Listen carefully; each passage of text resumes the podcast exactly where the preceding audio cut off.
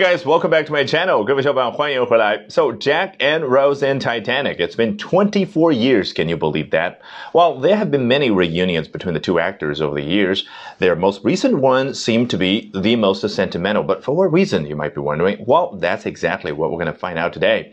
我们今天呢，通过 E Online 一篇文章的节选来深入聊一下小李子和凯特重聚，为何凯特泪流满面，很感伤的感觉。当然，这个话题的背后，我们更重要的任务学到相关的英文表达，好不好？So here we go.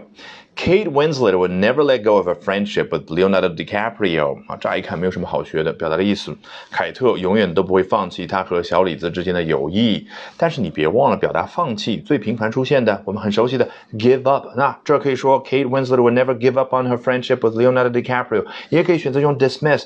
但为何偏偏就选这个 let go of 呢？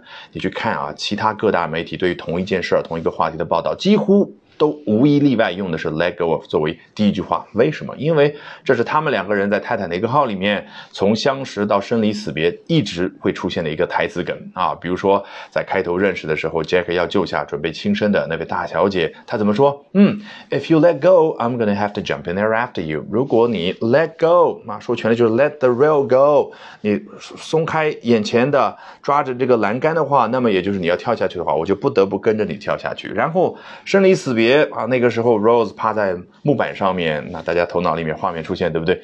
来，Rose 怎么样啊？跟即将要永别的 Jack 说：“Jack，I promise you，I will never let go。”你看。那个 never let go，此时此刻变成比喻意，不是他要松开什么东西，而是他接下来会坚强的活下去，不会放弃对于生命的追求、生命的渴望。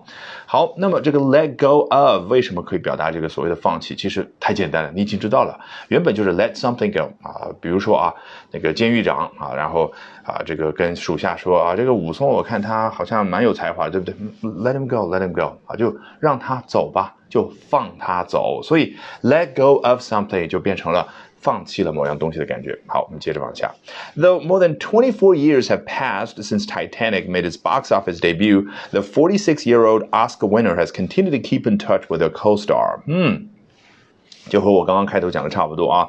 尽管自泰坦尼克号首映以来已经二十四年的时间过去了，这位四十六岁的奥斯卡奖得主仍然继续和他当年一同出演这部电影的啊那位影星保持着联系。你看，我刚刚费了九牛二虎之力把这个 co-star 叫什么，仍然和他一起当年出演的什么去翻译？为什么呢？因为中文当中你一很难一下子有一个 co-star 所对应的很简洁的一个名词概念。这就回到英文，它是非常擅长于去使用名词的一种语言。Co-star，我们之前还介绍过 co-worker，然后 co-founder，两个人一同工作的叫 co-worker，一同创办了某家公司的叫 co-founder，对不对？还有一同开飞机的叫 co-pilot。好，等等，我们就不展开，因为这儿更重要的一个名词叫。Debut sounds very French, right? Uh, it is a loan word from French 啊，是从法语当中的啊借来的一个词。我记得以前讲过啊，It's sort of a fancy version of first appearance，它就是英文大白话 first appearance 啊，更加华丽的、更加装的一个版本而已。所以这同样可以说 made its box office first appearance。关键是这个 appearance 也好，debut 也好，它都是名词形式。实际上这儿的 debut 还可以做动词呢。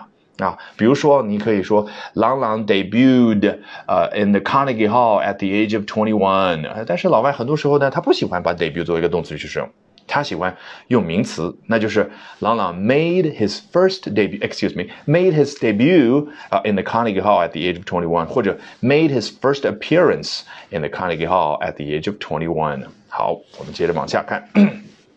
She recently caught up with DiCaprio 47 in Los Angeles for the first time in three years, a reunion that was previously made difficult due to strict COVID-19 lockdowns. 他最近 caught up with 啊这个小李子啊，现在他已经四十七七岁了啊，在哪儿遇到他的呢？哦，在洛杉矶。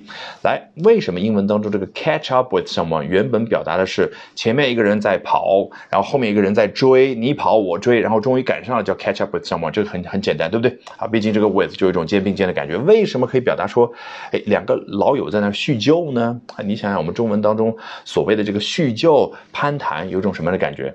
哦，那就是我们好久没见了，哎，你最近怎么样啊？然后你介绍了很长时间之后，才哦哦哦，Finally I have caught up with you，我终于我的思路。赶上了你所介绍的内容，也就是我终于知道了你最近这些年也好，这几个月也好经历了什么事儿，所以是不是永久性的记住了？好，那么这当然说的很清楚了啊，是三年来的第一次见面啊，为什么呢？因为 a reunion，这是什么样的一次重逢呢？哦，that was previously made difficult due to strict COVID nineteen lockdowns，因为非常严格的新冠方面的啊，或者叫隔离措施也好，或者说管制措施也好，因为在 lockdown 这样的一个英文词，如果放在中文语境当中的话，我们理解成叫封城，对不对？封一个社区，封一座城市。那在老外啊，那你知道都比较啊，这个闲散式的管理啊，只是有一些宵禁的措施啦，或者说大家要戴口罩啦，我这个地方稍微限制一下活动，他们也叫 lockdown。好，总之两个人的三年以来哇，这个第一次见面，然后我们接着看下面这一句，And just like the tragic ending to the James Cameron film, the get-together was a tearjerker。首先，你看刚刚提到的 Titanic，这他怎么说呢？The James Cameron film。我换一种说法，英文表达就这样。如果我一直盯着同一种说法，别人听了会觉得很乏味。所以呢，泰坦尼克号它是谁拍的呢？哦，它可是詹姆斯卡梅隆所执导的一部电影哦。所以他就说了，正如这部詹姆斯卡梅隆所执导的电影那个非常悲惨的结尾一般，The Get Together 这一次，你看。刚刚说 reunion，我再换一种说法叫 get together，当然有差别，对不对？reunion 的强强调的是两个人此前已经认识，他们重逢；而 get together 两个人即使不认识，三五好友一块儿啊，或者三五个陌生人一起开个 party，这个都叫 get together。OK，那么这一次重逢是什么呢？A tear jerker。你看英文喜欢用名词到什么程度？我们中文会说哦。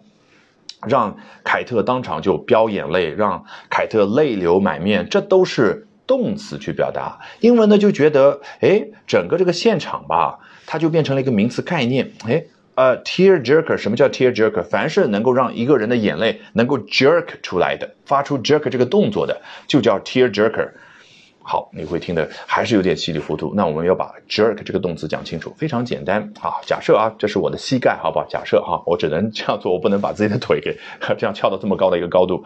那么我们都听说过，生理学上有一个叫做膝跳反应的东西，对不对？那膝跳反应呢，就是假设这是膝盖，然后在膝盖下方呢，你就用手使劲的去敲一下，你会发现有一个不由自主的生理现象发生，那就是你这个膝盖以下的小腿部分会突然之间这样。突然之间，这样大家可以课后的时候啊去试一下。那老外呢就把这个膝跳反应叫做 knee jerk reaction。你看 knee 就膝盖，jerk 就刚刚那个动作，就突然之间不由自主一下子猛烈的运动，这个就叫 jerk。所以你看，让一个人的眼泪突然之间就要飙出来的那件事儿，它就叫 tear jerker。